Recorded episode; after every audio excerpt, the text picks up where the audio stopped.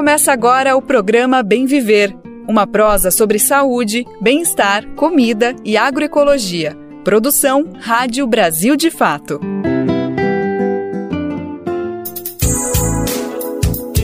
Quarta-feira, 25 de janeiro de 2023, estamos no ar a partir de agora com mais uma edição do programa Bem Viver. Aqui em São Paulo é feriado, aniversário de 469 anos da cidade mas a gente segue com você, firmes e fortes por aqui, porque a gente sabe que a nossa audiência está no Brasil todo e mesmo sendo feriado aqui em São Paulo, é claro que a gente tinha que vir prosear com vocês sobre os assuntos do nosso dia a dia, saúde, alimentação saudável, educação e os temas relacionados ao nosso país, à nossa realidade, a discussão sobre a nossa democracia.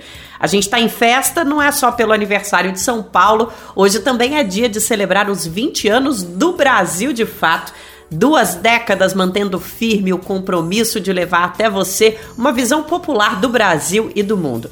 Tem reportagem especial no programa de hoje sobre a trajetória do veículo que se consolidou como um importante instrumento de comunicação a serviço da classe trabalhadora. Então vamos nessa, tem muita coisa para prosear aqui no Bem Viver de hoje e o programa tá só começando.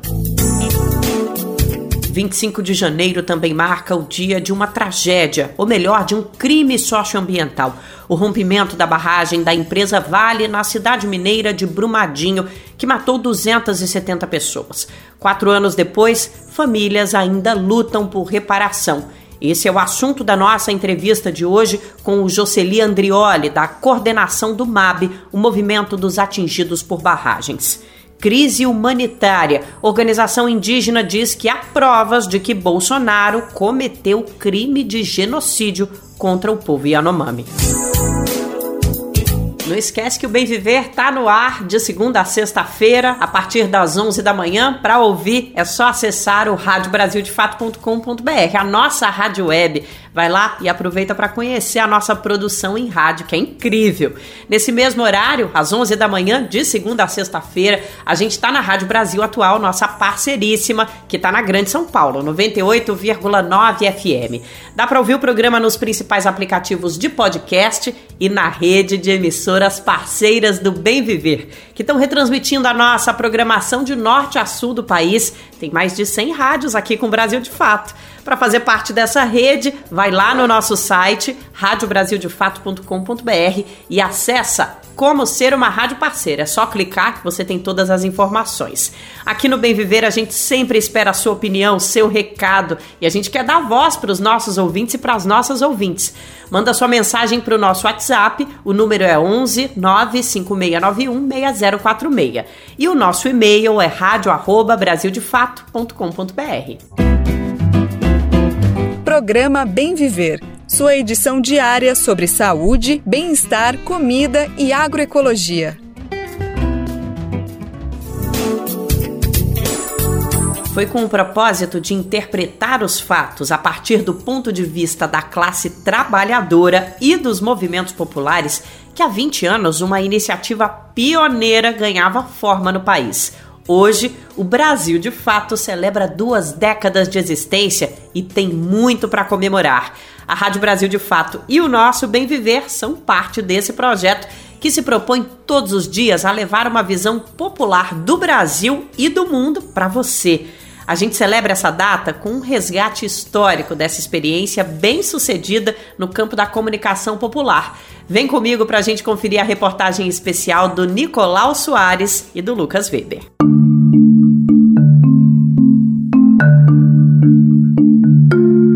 O ano era 2003. O Brasil comemorava a primeira eleição de Luiz Inácio Lula da Silva como presidente da República. Na Argentina, Néstor Kirchner se preparava para conquistar seu primeiro mandato presidencial, na esteira do desastre econômico neoliberal. Na Bolívia, o movimento ao socialismo de Evo Morales e seus cocaleiros se fortalecia, e tudo isso repercutia intensamente no Brasil, eclodindo principalmente durante a terceira edição do Fórum Social Mundial.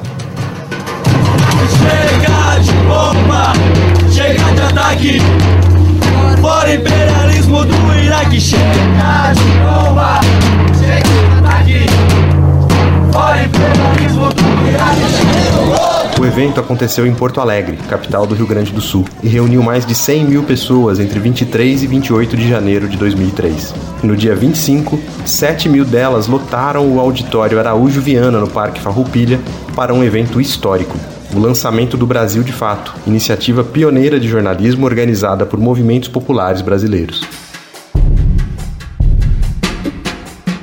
A mesa de abertura mostra o peso do momento. Lá estavam o escritor uruguaio Eduardo Galeano, a médica cubana Aleida Guevara, filha do Che, o linguista estadunidense Noam Chomsky, a argentina Hebe de Bonafini, líder das Mães da Praça de Maio, o fotógrafo Sebastião Salgado e o teólogo Leonardo Boff, entre outros nomes da esquerda nacional e mundial. Quem estava lá e se lembra como se fosse ontem é o primeiro editor a liderar o projeto, o jornalista José Arbex. O início do processo foi bem interessante. 7 mil pessoas dentro do, do salão e, outras, e outro tanto fora, né? vendo pelo telão. Então, é, foi um negócio absurdo, assim, de, bom, né? E eu cheguei pro Stead eu me lembro, aquela noite eu falei, opa, parece que agora vai, hein, meu? O negócio aqui tá no, então, no começo foi muito bom, porque você teve toda essa novidade, teve um entusiasmo de todo mundo, etc. Tal. Stedley, citado por Arbex, é João Pedro Stedley, membro da coordenação nacional do MST e até hoje referência absoluta quando se trata do movimento sem terra. Assim como adiantou Arbex, Stedley estava naquele encontro em Porto Alegre e foi um dos idealizadores do Brasil de Fato. Ele conta que o ano de 2002 foi decisivo para que a criação do jornal fosse possível no Fórum Social Mundial todo ano de 2002, com um grupo grande, eu me lembro, de 50, 60 pessoas, que praticamente passamos a nos reunir todos os meses. E nessas reuniões, então, nós fomos construindo de forma coletiva, sem nenhum hegemonismo, né, o que poderia ser um, um jornal impresso com a visão da classe trabalhadora, para a sociedade brasileira. E, e, tudo foi debatido de forma muito coletiva. A proposta era criar um jornal impresso, vendido em banca, com distribuição nacional e tiragem de 100 mil exemplares, para competir com os jornalões, nas palavras do próprio Arbex. Ou seja, um jornal popular e democrático que levasse o ponto de vista da esquerda e dos movimentos populares para a sociedade brasileira e para disputar a interpretação dos fatos políticos com a mídia tradicional. Hoje, à frente da direção do projeto, a jornalista Nina Fidelis havia acabado de entrar na comunicação do MST em 2003, mas como assessora de imprensa e no contexto complicado da CPI da Terra. A comissão foi criada com o argumento de discutir a estrutura fundiária brasileira e propor um modelo de reforma agrária para reduzir a violência no campo, mas se tornou palco de ataques virulentos de políticos ligados à bancada ruralista contra os movimentos do campo, em especial o MST. Nina Fidelis vê relação entre esses dois acontecimentos. E é interessante porque é o mesmo período em que o Brasil de fato é criado. E é interessante porque eu acho que o Brasil de fato nasce, inclusive, da, das circunstâncias e demandas de um projeto popular ganhar mais visibilidade. Que era um momento em que os movimentos estavam sendo muito atacados, né? Sim. Que é o caso da CPI da Terra, que no, pega, obviamente, só os movimentos do campo, mas eu acho que é uma, um sinal muito emblemático de que há um ataque ao projeto popular do Brasil. E aí eu acho que culmina este momento histórico para a criação de um veículo que pudesse dar visibilidade às pautas, disputar narrativas. As discussões sobre o Brasil de Fato começaram no início de 2002, em um coletivo nacional que se reunia todos os meses. O grupo agregava representantes de movimentos populares, sindicatos, partidos e organizações de esquerda, além de jornalistas históricos da imprensa alternativa nacional, como Alípio Freire e Vito Gianotti, os dois já falecidos. Essa ligação orgânica com os movimentos populares, desde sua gênese, faz o projeto ter características únicas na visão de Matheus Pismel, pesquisador e mestre em comunicação que teve o jornal como tema de sua dissertação. O Brasil de fato é uma experiência bem singular. Eu acho que o nascimento dele, ele é fruto de um acúmulo de de reconhecimento do MST, né, que aliado isso aí à eleição do Lula, o MST era uma organização, um movimento que podia ser o pivô na gestação de um, de um jornal para um campo de esquerda, assim, e o MST é incomparável é, na América Latina, assim, no mundo ocidental, enquanto um movimento popular. Né. Segundo o projeto original construído pelo coletivo, o Brasil de fato contaria com a seguinte equipe: um diretor de redação e um coordenador com funções de pauteiro, no comando de três editores e três repórteres para as editorias Brasil, Internacional e Cultura e Esportes. Mas produzir o conteúdo do jornal era apenas uma parte do problema. Ele também precisava ser impresso e, pior ainda, chegar a bancas de jornal em todo o imenso território brasileiro. E aqui o projeto enfrentou um problema grave: um boicote empresarial. Na época, poucas empresas faziam a distribuição de publicações em banca com alcance nacional. A primeira tentativa do coletivo foi contratar uma delas, propondo uma relação comercial normal. Arbex lembra dos desafios que tiveram que enfrentar. Estava tudo indo bem na negociação, tudo indo bem. Eles até perguntaram: olha, nós chegamos aqui em 36 mil bancas no Brasil inteiro tal. Quantas bancas vocês vão querer? Aí falei, ah, umas 9 mil, 25% disso aí já, já tá bom demais. Tal. Ah, tá tudo certo. Tal. Então o contrato já estava sendo fechado. Até a hora que eles perguntaram, mas peraí, quem edita o jornal? a hora que nós começamos a falar as organizações que participavam, particularmente o MST, eles descobriram de repente que a operação seria inviável do ponto de vista econômico e que eles não poderiam fazer isso. Mas não é como é, inviável do ponto de vista econômico se até agora estava tudo certo. O que, que mudou? De uma hora para outra. Ah, não, claro que eles não iam falar nunca, né? Mas mudou o fato de que eles descobriram as organizações sociais, e particularmente a MCT, estavam por trás do jornal. Entre a falta de recursos e impasses políticos entre as forças da esquerda, o projeto original foi se modificando. De diário, o jornal passou a ser semanal. Mais tarde, mudou para tabloides produzidos regionalmente e distribuídos de forma gratuita. Criou um portal que bateu recorde de audiência em 2022, chegando a superar 11 milhões de visualizações em um único mês. Incorporou a experiência do MST com rádio e hoje produz conteúdos que são retransmitidos por 280 rádios comunitárias educativas de assentamentos e transmissoras web em todo o país criou uma equipe para produção audiovisual, desenvolvendo programas próprios e parcerias com outras emissoras. Mantém canais nas principais redes sociais, com conteúdos exclusivos e com linguagens adaptadas para cada uma delas. Hoje, edições regionais são editadas de forma independente por coletivos em nove estados: Bahia, Ceará, Distrito Federal, Minas Gerais, Paraíba, Paraná, Pernambuco, Rio de Janeiro e Rio Grande do Sul. Atualmente, o BDF reúne todas essas experiências e produz conteúdos adaptados para múltiplas plataformas. Nina Fidelis conecta essa evolução com o papel do projeto de caminhar junto das demandas e necessidades dos movimentos populares. Um ponto central da atuação do projeto, que se mantém desde o início, é a atenção às pautas internacionais. Eu, eu sempre achei que isso era uma questão transversal a tudo, assim, tipo, porque se a gente dava visibilidade a essas experiências nacionais, era muito importante a gente olhar o mundo, porque a gente não é uma ilha, né? Uhum. E eu acho que tem muitas coisas que aconteceram em outros países que servem também de aprendizado para nós, assim, no uhum. Brasil. Hoje, o projeto conta com correspondentes fixos na Argentina, Venezuela, Rússia, Estados Unidos e Cuba, além de parcerias com veículos de todos os continentes. Avaliando os 20 anos de existência do jornal, Arbex considera o projeto estratégico para a esquerda brasileira. Eu acho que isso daí é um capital fundamental, um capital insubstituível do ponto de vista da formação de uma opinião crítica no Brasil. Eu acho que o, o Brasil, de fato, ele hoje ocupa um lugar muito maior do que poderia indicar a mera contagem estatística de quantos leitores ele tem. Professor universitário, ele conta da importância de se existir um espaço como o Brasil de Fato para demonstrar a possibilidade concreta de se fazer jornalismo independente e profissionalizado. Agora, isso para nós é muito importante, porque é, a gente, como universidade, nós temos orgulho de dizer que nossos estudantes se preparam para trabalhar no jornal como Brasil de Fato, e não apenas ficar, ficar condicionado a trabalhar na grande imprensa. Quer dizer, nós damos instrumental crítico para quem quer ir para o Brasil de Fato também. Se não existisse o Brasil de Fato, qual seria a nossa referência? A matéria completa com todas as declarações você encontra no nosso site brasildefato.com.br. De São Paulo, da Rádio Brasil de Fato, Nicolau Soares.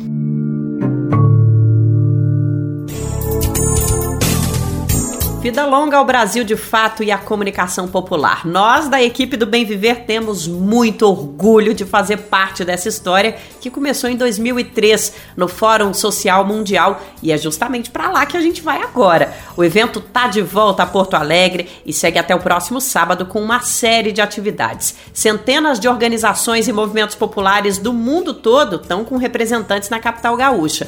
Neste ano, o tema é Democracia, Direitos dos Povos e do Planeta. Outro mundo é possível. E quem está lá acompanhando tudo pelo Brasil de fato é o jornalista Glauco Faria, Tudo bem, Glauco? A programação do fórum tem muita coisa, muita discussão atual e importante, inclusive, sobre o papel da comunicação na democracia. O que é que você destaca para a gente desse encontro? Olá, Nara e ouvintes do Bem Viver. E nós tivemos o segundo dia do Fórum Social Mundial realizado em Porto Alegre ontem. O encontro que reúne lideranças populares, entidades, movimentos, sindicatos, neste ano conta também com a presença de ministros do governo Lula na programação. Na próxima quinta-feira, por exemplo, são esperadas as ministras da Saúde, Nízia Trindade, e do Meio Ambiente, Marina Silva.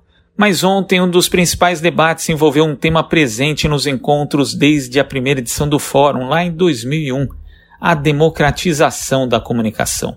O campo progressista espera poder pautar esse debate que avançou muito pouco no Brasil nas últimas décadas e até andou para trás nos últimos anos, em especial no governo Bolsonaro.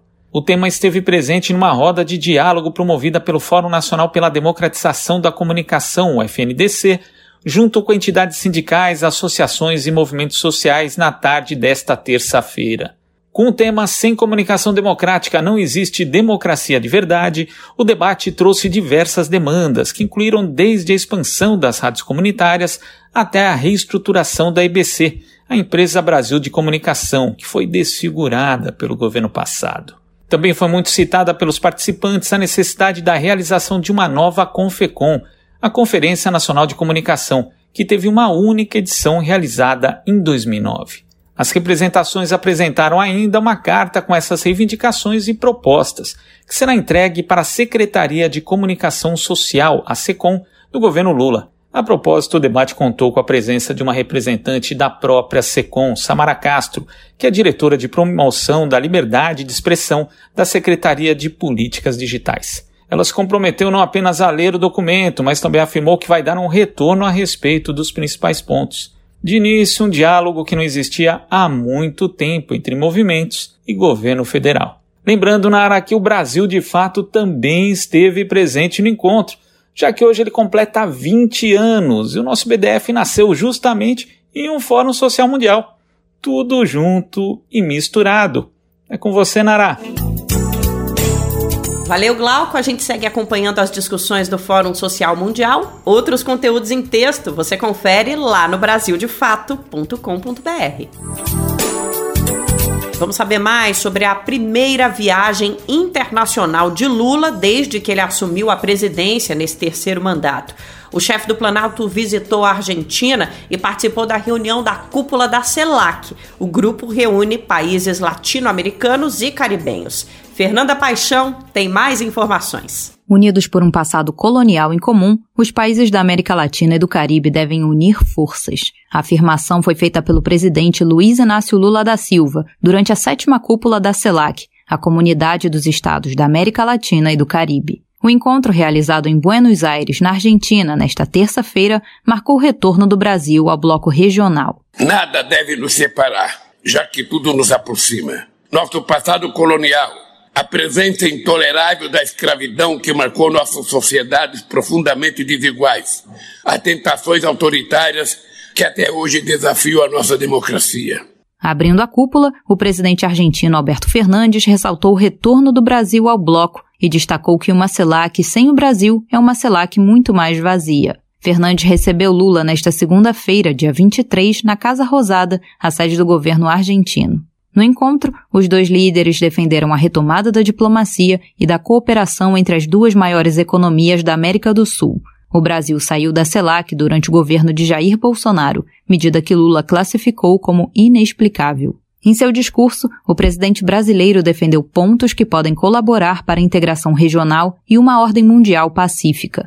Entre eles, o petista destacou o potencial de participar da transição energética dos países da América Latina e do Caribe. Temos em nossos territórios alguns dos principais biomas. Dispomos de recursos naturais estratégicos, como os minerais críticos. Conservamos parcela significativa da biodiversidade do planeta.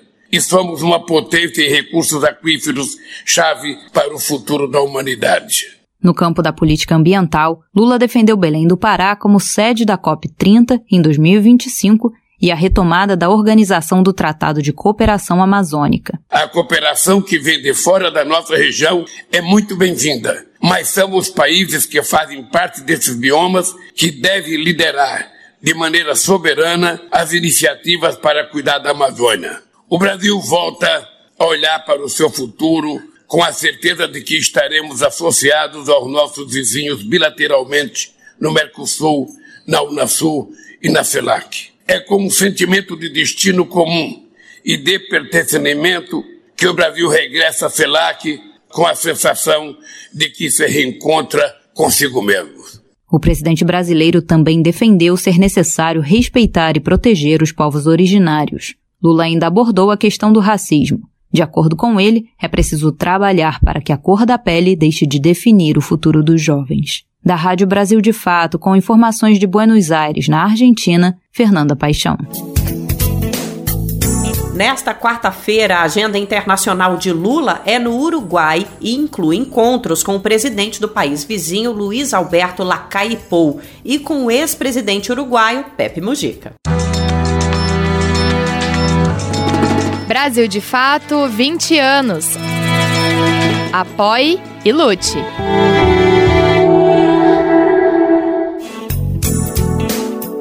25 de janeiro é uma data que vai ser lembrada para sempre com muita tristeza.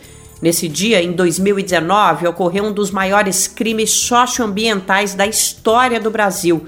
A barragem do Córrego do Feijão em Brumadinho, Minas Gerais, se rompeu. E muito antes desse dia, diversos sinais já tinham sido dados de que a qualquer momento isso poderia acontecer.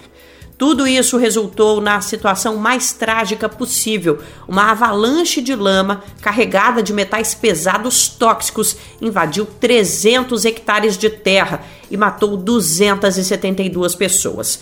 O impacto não tem fim. Milhares de famílias seguem impedidas de continuar com seus modos de vida. O metal pesado contaminou rios e lavouras da região. Quatro anos se passaram e até hoje as famílias lutam por reparação e punição aos culpados. Para a gente entender o contexto atual de luta dos atingidos, a repórter Beatriz Ramos conversou com Jocely Andrioli, membro da coordenação do MAB, o Movimento dos Atingidos por Barragens. Vamos conferir a partir de agora. Bem-vindo, Jocely. Obrigada pela sua participação no programa de hoje. O MAB que agradece aí a oportunidade. Jocely, para a gente começar, é, eu queria que você falasse um pouco sobre a situação dessas famílias em Brumadinho, como é que elas estão hoje, depois desses quatro anos, e como é que está a cidade de Brumadinho depois desse crime? Então, é importante dizer que quatro anos já se passaram e até agora nós não alcançamos a justiça no caso de Brumadinho. Né? Nenhum diretor da empresa que sabia que ia romper a barragem foi preso, né? Não houve ainda a condenação, né? o processo criminal final, inclusive está enrolado nesse momento, eu diria, começando do zero. As famílias em Brumadinho vivem uma situação de caos permanente depois de quatro anos, porque cada cheia, a lama contaminada chega em lugares que antes não tinha chegado ainda. Né? As famílias vivem dentro de um canteiro de obras, hoje em Brumadinho, né? com muitas obras que traz muitos problemas, inclusive à população. Os ribeirinhos ao rio estão totalmente inviabilizados, a agricultura familiar né? não está inviável, as águas até hoje o acesso à água é um tema, o povo está sem água depois de quatro anos. Então, a situação de muitas doenças que têm aparecido, inclusive, problemas psicológicos seríssimos, suicídio, um índice altíssimo de suicídio da população nessa região. Então, eu diria assim que a população atingida por, pelo crime da Vale em Brumadinho vive uma situação de caos quatro anos depois ainda a dor e o sofrimento dos familiares, né, é, por, por não ter tido a punição, inclusive a empresa, continua ainda muito forte. Jocely, houve um acordo de reparação aos atingidos promovidos pela Vale de mais de 37 bilhões, né? É, além desse acordo, também teve um acordo de obras que também já foi assinado. É, esses acordos saíram do papel? É, qual que é a sua avaliação sobre eles? Primeiro é importante dizer que o MAB sempre denunciou esse acordo. Foi feito um acordo de gabinete entre o governo do Estado de Minas Gerais, instituição de justiça e a, e a empresa, sem a participação dos atingidos. Então, um acordo, obviamente, que visava mais os interesses do governador Zema do que do povo atingido. Né? Foi, foi destinado dinheiro a vários lugares do Estado de Minas Gerais, um dinheiro grande, inclusive, para fazer um rodoanel em Belo Horizonte, que vai atingir mais de 100 mil pessoas novamente, né? Tudo isso pelo interesse do lucro das próprias mineradoras. E esse acordo, a parte que vai para os atingidos, até hoje não saiu do papel. Os atingidos nesse acordo ficaram de fora, a parte da indenização individual não foi somada nesse acordo, então até hoje a justiça não decidiu como que vai ser as indenizações individuais, apenas condenou a empresa, mas ainda não é, reparou não fez o mecanismo de indenizar as pessoas. Então, é um caos, é um problema muito sério que vive a população atingida nesse momento. É, recentemente, a Justiça Federal aceitou né, uma denúncia oferecida pelo Ministério Público Federal contra 16 pessoas e as empresas Vale e Tuve Suge pelo rompimento da barragem. É, na sua visão, isso é um indicativo de que a justiça ela vem sendo feita ou ela está começando a ser feita? Depois de quatro anos? Pelo contrário, só para vocês entenderem, o processo criminal de Brumadinho teve, no, no, segundo ano já, uma condenação feita pelo, pela Justiça Estadual, que aceitou a denúncia do Ministério Público Estadual a partir de CPI estadual, da investigação da Polícia Civil, da Polícia Federal, ou seja, tinha todo um, um, um, arsenal de argumentos e provas que condenava diretamente uh, os diretores da Vale. A Vale, espertamente, tentou se safar disso. A Vale entrou com um pedido de habeas corpus na, no, no Tribunal de Justiça Federal e lá ela conseguiu enrolar a decisão se, se seria de competência estadual ou federal. Essa decisão saiu agora recente, que a competência será federal. Então, o Ministério Público teve que apresentar uma nova denúncia, e hoje foi aceito né, essa denúncia pela Justiça Federal, o que fez com que não prescrevesse o crime, prescreveria o crime e não teria mais a punição. Então agora começa tudo de novo, quatro anos depois, uma coisa que já estava provada, né, que houve envolvimento direto dos diretores que sabia que ia romper e não fizeram nada, inclusive para avisar a população disso, e foram então diretamente é, responsáveis pelas mortes das 272 pessoas e pela destruição da bacia do Rio Paraupé.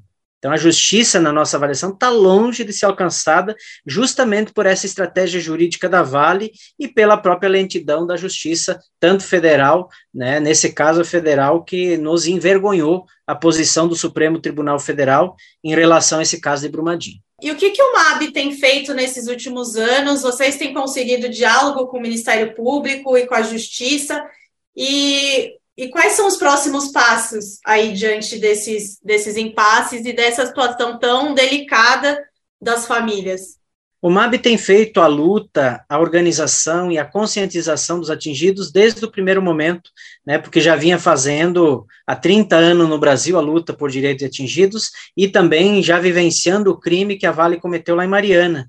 Né? E, portanto, em Brumadinho, nós agimos no sentido de qualificar ainda mais a pauta dos atingidos. Então, o MAB visa organizar os atingidos, fazer uma pauta concreta pela reparação e a luta concreta. Nesses anos, tivemos conquistas, nós garantimos assessorias técnicas independentes em todo o território atingido. É, elas vêm tendo dificuldade, inclusive, porque o próprio judiciário não apresenta parâmetros de como fazer a reparação integral, então tem tido dificuldades as assessorias, mas estão em campo, acompanhando os atingidos, com a pauta bem estruturada, com propostas concretas, mas do outro lado tem a Vale, que tenta impedir. O MAB também visa esse diálogo com as instituições de justiça, né, e também com o Estado. Nós conseguimos uma lei que garante direito dos atingidos em Minas Gerais, é uma lei inédita, né? No entanto, essa lei está sendo agora atrapalhada pelo atual governo, governador Zema, que tenta regulamentar sem ter a participação dos atingidos. E na regulamentação fere o direito dos atingidos. Né? O MAB vai continuar em luta, né? Inclusive, é, temos reuniões previstas com o Judiciário sobre o tema das indenizações individuais. Estamos muito preocupados com a reparação ambiental, porque ela tem a ver diretamente com a saúde das pessoas, e esse tema é muito sério. Agora há pouco descobriu-se as superbactérias né, é, na região atingida, que são resistentes a metais pesados, antibióticos. Isso, pode, isso traz vários problemas de saúde à população. Então, nós estamos acompanhando de perto isso também, para que tenha tenha uma reparação ambiental adequada a não criar mais problema na região. E, principalmente, lutar para que novos crimes não aconteçam. Para isso é fundamental a participação dos atingidos. Agora mesmo vão tentar fazer um acordo em Mariana, né, semelhante a Brumadinho, e nós estamos reivindicando, inclusive, que os atingidos tenham participação direta nisso, porque toda coisa que é feita em gabinete, sem a presença do ator principal, do sujeito principal, não vai ser coisa boa. Então, essa é a luta que o movimento faz até um dia nós mudar esse modelo energético, esse modelo de mineração e esse modelo de sociedade para uma sociedade onde bota o ser humano no centro. Né, o meio ambiente como a casa comum de todos, e não o lucro acima de todos e de todos, como fazem as mineradoras e as grandes empresas especuladoras. E Jocely, para a gente fechar, é, você acredita que o governo mineiro e também o governo federal aprenderam alguma coisa com, com, essa, com esses crimes que aconteceram, com, com essas, os rompimentos das barragens, tanto em Brumadinho, mas também em Mariana, você acha que saiu algum aprendizado na prática? Você acredita que saiu alguma lição para esses, esses atores políticos é, depois de tudo isso? Olha, a impressão que nós temos do governo Zema é que ele aprendeu como ganhar dinheiro com os crimes. Portanto, o crime vira um negócio. Isso é um problema muito sério. Nós garantimos aqui em Minas Gerais uma lei de segurança de barragens que previa que todas aquelas em risco seriam descomissionadas. Esse prazo venceu e o governo negociou com as mineradoras agora sem prazo, né? Uma multinha para elas pagar e elas estão sem prazo para fazer o que bem entendem. Ou seja, estão fazendo inclusive do risco de segurança um negócio nas barragens. Nós chamamos terrorismo de barragens. O governo federal passado, Bolsonaro, pior ainda, né, nunca deu é, importância para o tema de segurança, sucateou os órgãos federais de fiscalização, e a gente tem muita esperança no governo atual, no governo Lula. Nós apresentamos uma pauta nacional, esperamos que o Brasil construa uma estrutura no Estado brasileiro que consiga ser referência em como reparar crimes socioambientais e como fiscalizar para impedir que novos crimes aconteçam em nosso Brasil. Então, o MAB apresentou uma pauta nacional ao governo Lula e vamos cobrar isso fortemente, por porque hoje no Brasil nós temos um milhão de pessoas que já foram atingidas e não foram reparadas adequadamente por projetos hidrelétricos, grandes açudes, um milhão de pessoas atingidas pelos crimes socioambientais e temos 13 milhões de seres humanos em áreas de riscos, agora pela intensificação das mudanças climáticas. Grande parte dessa população vive o problema na beira dos rios, por causa das barragens, por causa da cheia, em virtude das mudanças climáticas e desse modelo né, que é predador do meio ambiente e destruidor. Então, estamos com muita esperança que o governo federal consiga assumir essa tarefa de reparar crimes socioambientais adequadamente, para na COP30 discutir isso, como fazer no mundo todo, e apresentar alternativas para que a população que hoje está nas áreas de risco não sofra com suas vidas o que os atingidos de Brumadinho passaram e os atingidos de Mariana passaram. Tá certo, Jocely. Eu queria agradecer novamente a sua participação no nosso programa. Muito bem, nós que agradecemos mais uma vez. Como a gente ouviu na entrevista ontem, terça-feira, a Justiça Federal aceitou denúncia do Ministério Público Federal contra 16 pessoas e contra as empresas Vale e Tuvisud pelos crimes do rompimento da barragem em Brumadinho.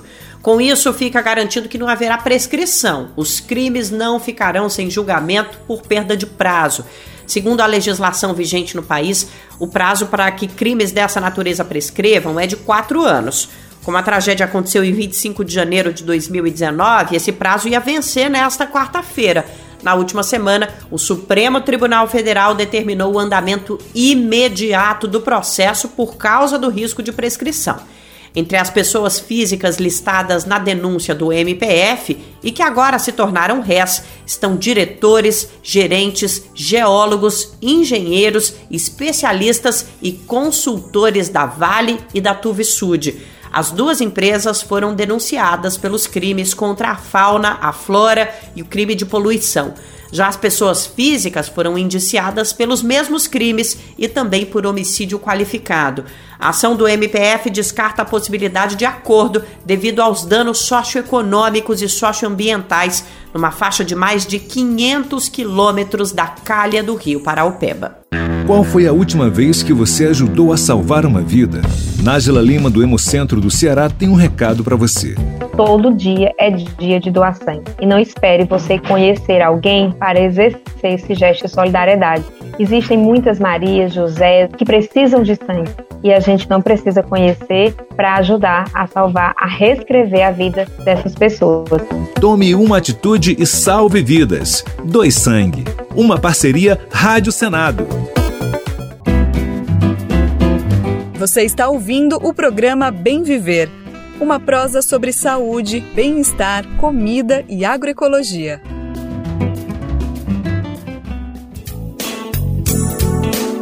Em Roraima é o garimpo ilegal que leva medo e doenças às populações que vivem nos territórios invadidos pela extração de minérios. O avanço da atividade na terra indígena Yanomami, somada à falta de ação do governo Bolsonaro, contribuiu para provocar uma verdadeira crise humanitária na região. Dados do Ministério da Saúde apontam que 570 crianças Yanomami morreram nos quatro anos da gestão anterior. Desnutrição grave e doenças como a malária e a diarreia estão entre as causas das mortes. Organizações indígenas têm classificado a situação como crime de genocídio, uma vez que denúncias e pedidos de ajuda foram ignorados pelo governo de Jair Bolsonaro. Vamos saber mais na reportagem de Murilo Pajola. O CIR Conselho Indígena de Roraima garante haver evidências suficientes para julgar o ex-presidente Jair Bolsonaro por genocídio de povos indígenas, entre elas o sucateamento e a militarização da FUNAI, que fortaleceu o garimpo ilegal e resultou na crise humanitária enfrentada pelos Yanomami. É o que relata ao Brasil de Fato o advogado Ivo Makushi, assessor jurídico do CI. Não foi em vão que as denúncias foram encaminhadas e agora está repercutindo porque um governo assumiu esse compromisso de fazer alguma coisa para proteger e salvar o povo Yanomami. Então, há relatos, há registros oficiais de que o que estava em curso era um projeto de fato de extermínio dos povos indígenas no Brasil, né?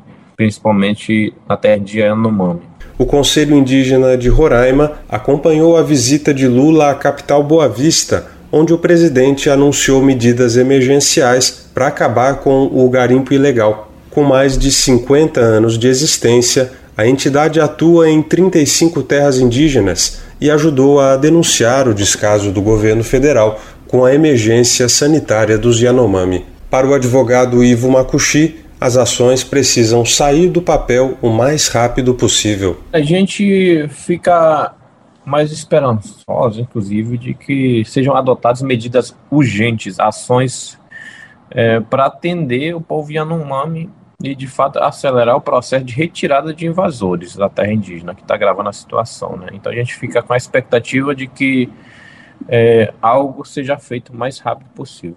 Ao Brasil de Fato, Ivo Makushi disse também que é preciso responsabilizar políticos locais que estimularam a expansão do garimpo em terras indígenas. Ele pediu punição a empresários que lucram alto com a atividade ilegal. A entrevista completa com o assessor jurídico do Conselho Indígena de Roraima está disponível na versão online desta reportagem no site do Brasil de Fato, brasildefato.com www.radiobrasildefato.com.br. De Lábrea, no Amazonas, da Rádio Brasil de Fato, Murilo Pajola. A Câmara de Populações Indígenas e Comunidades do Ministério Público Federal também afirma que as medidas adotadas pelo governo Bolsonaro em relação ao povo Yanomami foram limitadas. Em nota pública, os procuradores citam que, entre outras coisas, o órgão assinou uma recomendação em parceria com a Procuradoria da República em Roraima. O documento inclui orientações sobre a reestruturação da assistência básica de saúde dirigida às comunidades da terra indígena Yanomami. O MPF pediu na ocasião que as iniciativas centrassem especialmente no combate às causas da mortalidade infantil, a malária e a subnutrição, problemas que são os mais denunciados pela comunidade. Em novembro do ano passado, outra recomendação foi expedida pela Procuradoria da República em Roraima para o então ministro da Saúde, Marcelo Queiroga, e a Secretaria de Saúde Indígena. Na ocasião, os membros do MPF informaram ao governo sobre as deficiências observadas no atendimento de saúde ao povo Yanomami, que estavam sob apuração de procuradores desde 2020. A medida foi seguida por um inquérito civil que buscou investigar em detalhes a reincidência do problema. Segundo a nota, a apuração identificou graves irregularidades no recebimento, cadastramento e distribuição de fármacos contratados, resultando no desabastecimento farmacêutico generalizado nas unidades de saúde da terra indígena. Diante da falta de ação dos órgãos públicos do Executivo Federal durante a gestão Bolsonaro, o MPF ajuizou a ação civil pública em 2020. Ele pediu que União, FUNAI, IBAMA e ICMBio fossem obrigados a apresentar um plano emergencial de ações e um cronograma para acompanhamento da situação da comunidade. Na época, o Tribunal Regional Federal da Primeira Região concedeu liminar, favorecendo o pedido do Ministério Público. Em entrevista coletiva ontem à tarde, o secretário de Saúde indígena Ricardo Weibe Tapeba falou sobre as ações do governo para enfrentamento à crise. Segundo ele, foram encontradas irregularidades em contratos que indicam desvio de verbas que deveriam ser investidas em ações de assistência às comunidades. Vamos conferir mais informações? A reportagem é de Beatriz Albuquerque, da Rádio Nacional. O secretário de Saúde Indígena do Ministério da Saúde, Ricardo Weibe Tapeba, concedeu uma coletiva à imprensa nesta terça-feira para falar das ações do governo federal no combate à crise humanitária nas terras Yanomami. Weibe Tapeba disse que foram encontradas diversas irregularidades em contratos que apontam desvio de verbas que deveriam ser investidas em ações de assistência ao povo indígena. O secretário destacou que mil indígenas já foram resgatados e que o local parece um cenário de guerra. Nós pudemos presenciar realmente o estado de calamidade que o território vive, é um cenário de guerra. É, a nossa unidade de saúde indígena, nosso polo base Surucucu, assim como a nossa casa aqui em Boa Vista, são praticamente campos de concentração. Como uma, um cenário de guerra requer de fato muitos esforços uma nova equipe foi montada e todos os coordenadores do governo anterior estão sendo exonerados. Baby destacou que houve um aparelhamento militar na gestão das políticas indigenistas, o que prejudicou muito as ações para essa população. Estamos fazendo um planejamento para assegurar, primeiramente, a substituição dos coordenadores. Tem 30 sanitários especiais indígenas foram totalmente aparelhados pelo militarismo no governo Bolsonaro. Nós estamos tentando resolver isso. Resolvendo isso, nós estamos já realizando um diagnóstico funcionamento em todos os distritos e a nossa intenção é, um distrito que a gente é, identificar indícios de irregularidades contratuais implantar algumas auditorias internas. Um hospital de campanha já está sendo construído em Boa Vista para desafogar as outras unidades de saúde da região. O plano é levar para dentro da comunidade de Surucucu mais um hospital que apoie o atendimento aos pacientes. Além disso, auditorias internas foram instauradas para apurar os fatos e apontar os culpados pela situação do povo indígena. O Ministério da Saúde está criando um plano estratégico interministerial que inclui a desocupação das terras indígenas pelo garimpo, ações de segurança alimentar e e políticas de restauração do meio ambiente, já que muitos rios foram poluídos e grandes áreas de floresta desmatadas. Da Rádio Nacional em Brasília, Beatriz Albuquerque. Racismo em pauta. É comum a gente ouvir a expressão cabelo ruim quando alguém se refere ao cabelo afro, devido à sua textura crespa. A ideia vem da cultura de que bom é ter cabelo liso, mas além de equivocado, esse é um termo muito racista que prejudica a autoafirmação da estética negra. Em vez de cabelo ruim, fale cabelo crespo ou cacheado. Racismo em pauta. Uma campanha Senado Federal. Você está ouvindo o programa Bem Viver, uma prosa sobre saúde, bem-estar, comida e agroecologia.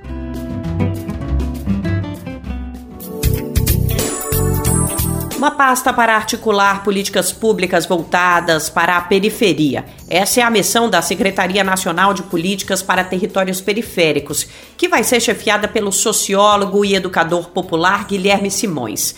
Ele é membro da coordenação do MTST, o Movimento dos Trabalhadores Sem Teto. A nomeação de Simões foi publicada no Diário Oficial de ontem. No posto, ele vai ser responsável por articular soluções para a urbanização de favelas e áreas de risco, além de dialogar com prefeituras e movimentos sociais de periferias de todo o Brasil. A criação da Secretaria de Periferias, como a pasta tem sido chamada, foi articulada com o governo Lula pelo MTST e essa temática da criação dessa secretaria veio à tona em novembro do ano passado por sugestão do deputado federal eleito Guilherme Bolos do PSOL. foi aceita pelo ministro das Cidades, Jader Filho, essa sugestão. Numa nota divulgada pelo MTST, Guilherme Simões afirma que a prioridade será colocar a periferia no centro da agenda da política urbana. Morador do Grajaú, na periferia sul de São Paulo, Guilherme Simões é militante do MTST e também integra o movimento negro Raízes da Liberdade. O processo para garantir refúgio em outro país não é nada fácil. Mas não é igual para todo mundo. Numa sociedade em que prevalece o racismo estrutural, como é o caso do Brasil, a discriminação racial pode ser um fator que dificulta ainda mais esse acolhimento. Foi considerando esse contexto que foi lançado o programa de atenção e aceleração de políticas de refúgio para pessoas afrodescendentes. Essa ação pretende combater práticas racistas e xenofóbicas no âmbito da lei de imigração. O repórter Vitor Ribeiro, da Rádio Nacional, conta mais pra gente. A partir de agora, o processo para conceder refúgio a pessoas negras pode ficar mais curto. Esta é a meta do Programa de Atenção e Aceleração de Políticas de Refúgio para Pessoas Afrodescendentes. A ação foi lançada nesta segunda-feira pelo ministro da Justiça e Segurança Pública, Flávio Dino.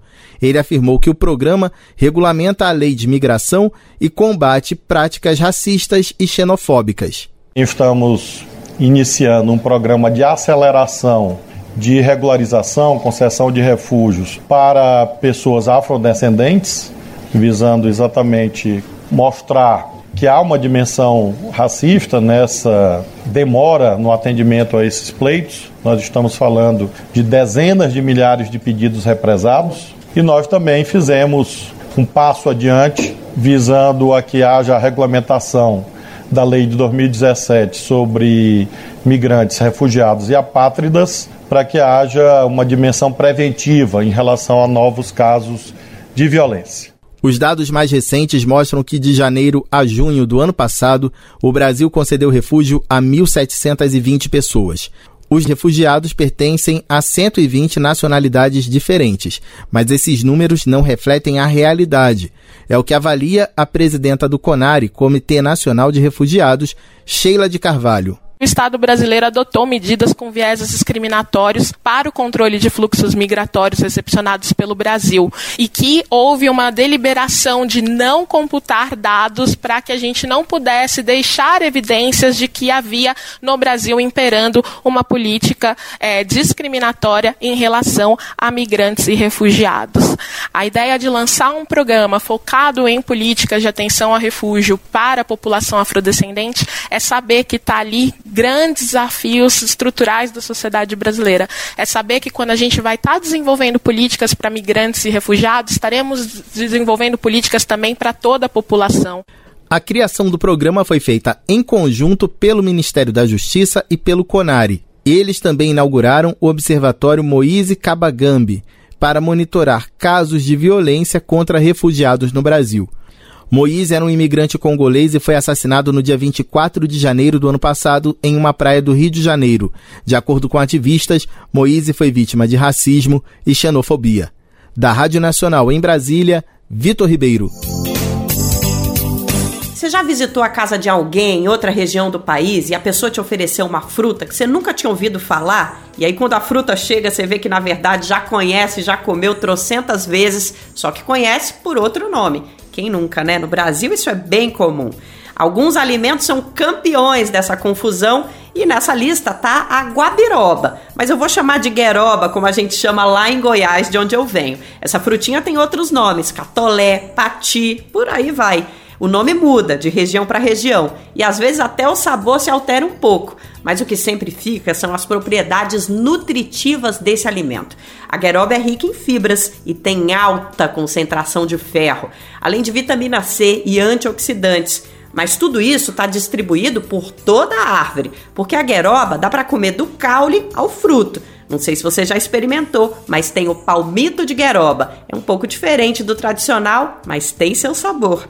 A nossa repórter Sara Fernandes foi conhecer um pouco mais dessas propriedades da gueroba e também como ela é fonte de renda para comunidades do Cerrado, de onde o alimento é típico. Vamos saber mais, está na hora do Alimento é Saúde. Te aproxega, vivente. Comece agora o Alimento é Saúde.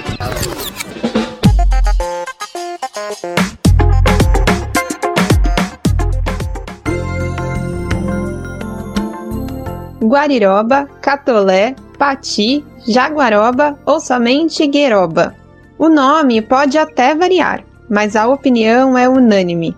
É um alimento delicioso que combina com diversos pratos e agrada diferentes paladares. Mais que isso, é rica em nutrientes e ajuda a gerar renda para comunidades tradicionais do Cerrado brasileiro. A bela palmeira da gueroba é usada até no paisagismo de praças e parques e é famosa pelo palmito de textura firme e gosto amargo. Ele é consumido em conservas, saladas, refogados e em de ótimos recheios para tortas e empadões. Eu já consumi em todas as versões. e eu confesso que o que eu mais gosto é desse palmitinho na forma de uma salada, de um aperitivo. Esta é a nutricionista Samantha Araújo, que é fã do alimento. Bom, a guariroba, ela é muito rica nutricionalmente, né? E cada parte dela vai trazer nutrientes diferentes em diferentes proporções. Então, por exemplo, quando a gente pensa no palmito, que é extraído do caule da guariroba, a gente tem um alimento de baixo valor calórico, riquíssimo em fibras, que contém também um alto teor de ferro, o que é difícil de se encontrar em vegetais, né? então tem um alto teor de ferro, e também tem compostos fenólicos, vitamina C, que são antioxidantes naturais. Então é um alimento com várias propriedades interessantes, por exemplo, para quem busca é, controlar o peso, controlar a saciedade, né, ter mais saciedade, melhorar o funcionamento intestinal. Além do palmito, a gueroba rende cocos, de onde se extraem amêndoas, também ricas em diferentes nutrientes, como por exemplo fibras. Elas têm até propriedades cosméticas com alto teor hidratante. E já por outro lado, quando a gente pensa na amêndoa, né, que é extraída do fruto da guariroba, ela é uma amêndoazinha branquinha, um pouco mais rígida, que tem propriedades que lembram as de castanhas, né, das oleaginosas. Ela tem um alto teor de proteínas, um alto teor de gorduras, e por causa disso, ela também vai ter um valor energético mais elevado, né? Então ela já é mais calórica. E o teor de gorduras que ela apresenta, apesar de ter um, um alto teor de gorduras saturadas, que a gente sabe que não deve consumir em excesso, porque isso pode trazer consequências para a saúde. Ela contém quase a metade dos, das gorduras que ela apresenta, é um tipo de gordura chamado de ácido graxo láurico, que é um antifúngico natural. Então, consumindo com uma, uma quantidade né, moderada, pode sim trazer benefício à saúde. Queria comentar também que essa amêndoa também contém bastante fibra, né? Então, ela, além do palmito ser rico em fibras, a amêndoa também possui. E a nossa necessidade diária de fibras é uma necessidade elevada, né? A gente pensa aí em 25 gramas para mulheres, 38 gramas para homens, o que às vezes é difícil consumir. Mas além de fazer bem para a saúde, a gueroba tem ajudado a reflorestar o cerrado e a gerar renda para comunidades tradicionais. Para extrair o palmito, é necessário cortar toda a palmeira, que acaba morrendo nesse processo. Isso fez com que a população desse vegetal reduzisse significativamente e se iniciasse o monocultivo em fazendas. Nós que trabalhamos com saúde, com alimentação né, natural, a gente vendo aquilo, nós nos preocupamos, né? De, puxa, a gueroba já está rara de achar, né? E o preço dela assim produzido em monocultivos já é bastante elevada e as comunidades que, tinham costume de, de fazer o uso da palmeira é, já não podiam nem comer mais, né? Nós, enquanto articulação, é, começamos a incentivar as comunidades a plantar, né, o, o coco e, e fazer o uso, né, do, dos seus frutos e poupando assim, né, é, cortar, sacrificar a palmeira para fazer o uso do, do palmito. As comunidades são incentivadas a utilizar as amêndoas da gueroba de forma a preservar as palmeiras vivas. A iniciativa deu tão certo que hoje comunidades dos municípios goianos de Barro Alto, Mineiros, Cavalcante e Aparecida de Goiânia já fazem o plantio agroflorestal da gueroba, essa riqueza do Cerrado e do Brasil. É uma palmeira que eu cresci comendo seu palmito, né? Faz parte da culinária aqui dos povos cerrados, principalmente de Goiás. É um palmito especial porque ele tem um sabor amargo. No entanto, é muito apreciado, muito gostoso. De São Paulo, da Rádio Brasil de Fato, Sara Fernandes.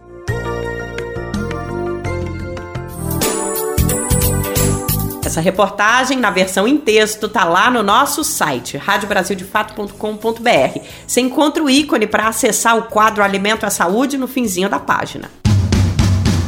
Quer saber onde encontrar livros bons, baratos e com conteúdos que te ajudam a entender a situação atual do Brasil e do mundo? Na Expressão Popular. Lá você encontra obras sobre marxismo, agroecologia, educação popular, literatura e muito mais. Com os livros da expressão popular, você se fortalece para a batalha das ideias e para a construção de um mundo melhor. Para saber mais sobre o acervo dessa editora popular, acesse o site expressãopopular.com.br ou faça uma visita à livraria na Rua Abolição 201, próximo ao metrô Anhangabaú, em São Paulo. Editora Expressão Popular. Brasil de Fato 20 anos. A gente tem que fechar essa prosa de quarta-feira com chave de ouro. Então, para cumprir essa missão, tá conosco o nosso querido Moza Benedito, o melhor contador de histórias do país. Vamos nessa ouvir mais um dos causos do nosso querido colunista. É com você, Moza. Colunistas Brasil de Fato com Moza Benedito, escritor, geógrafo e contador de causos. Vindo da zona rural, Joaquim Abílio comprou um armazém no bairro do Lava Peça, em Nova Resende, minha terra. O bairro tem esse nome porque quando surgiu, os roceiros não gostavam de andar calçados. Quando iam para a cidade, levavam os botinas no embornal e paravam ali para lavar os pés, calçar as botinas, entrar na cidade devidamente paramentados com aquele verdadeiro instrumento de tortura que eram os botinões duros. O armazém dele tinha de tudo, tanto que o meu amigo Luizinho e eu chamávamos de Shopping Center Joaquim Abílio. Mas o que me atraía mais para ir lá tomar uma cachaçinha, uma cerveja, era um bom papo com ele, ótimo sujeito. Comerciante bem sucedido, sobrou dinheiro para comprar uma perua rural Willis. De vez em quando, alguém contratava o seu Joaquim para fazer uma pequena viagem e precisava ter paciência. Ele dirigia devagar demais, demorava muito para chegar a qualquer lugar. Uma vez, um bando de rapazes que morava em Campinas foi passar o carnaval em Nova Resende e contratou o seu Joaquim para levar a turma de volta na quarta-feira de cinzas. Eles começavam a trabalhar a uma hora da tarde e saíram às seis da manhã, com a intenção de chegar bem antes das dez, pois a distância de Nova Resende a Campinas era de 250 quilômetros. Sonolento, sem dormir nada, de terça para quarta-feira, todos os rapazes que tinham ficado na gandaia a noite toda puxaram um cochilo enquanto seu Joaquim dirigia. O primeiro trecho era de estrada de terra e ele ia bem devagarzinho mesmo, cuidadoso. Acharam normal, já esperavam isso. Aí pegaram o asfalto, mas a velocidade era a mesma. Um dos passageiros, o Maurício, lembra-se que perto de São José do Rio Pardo, acordou um pouquinho e havia um caminhão velho, vagaroso, carregado de galinhas na frente deles. Dormiu de novo. Acordou bastante tempo depois e eles continuavam atrás daquele caminhão. Chegaram em Campinas às duas da tarde. Foram oito horas de viagem. E o chefe do Maurício cumpriu a ameaça. Dizia que era muita moleza começar a trabalhar uma da tarde. Então quem chegasse atrasado seria demitido. No dia seguinte, o Maurício procurava emprego achou outro muito melhor do que o que tinha antes e deu vivas à vagareza do Joaquim Abílio. Você ouviu o escritor Mousa Benedito, geógrafo e contador de causos.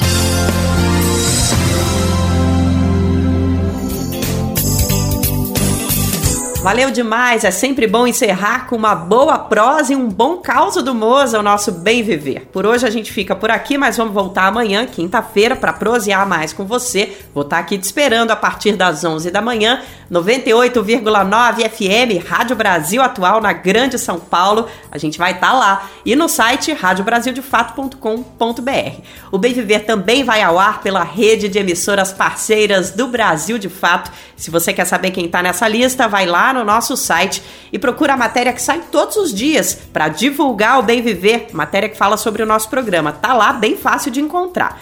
Não esquece que dá para ouvir o programa também nos principais aplicativos de podcast. A gente está no Spotify, no Deezer, no iTunes e no Google Podcasts.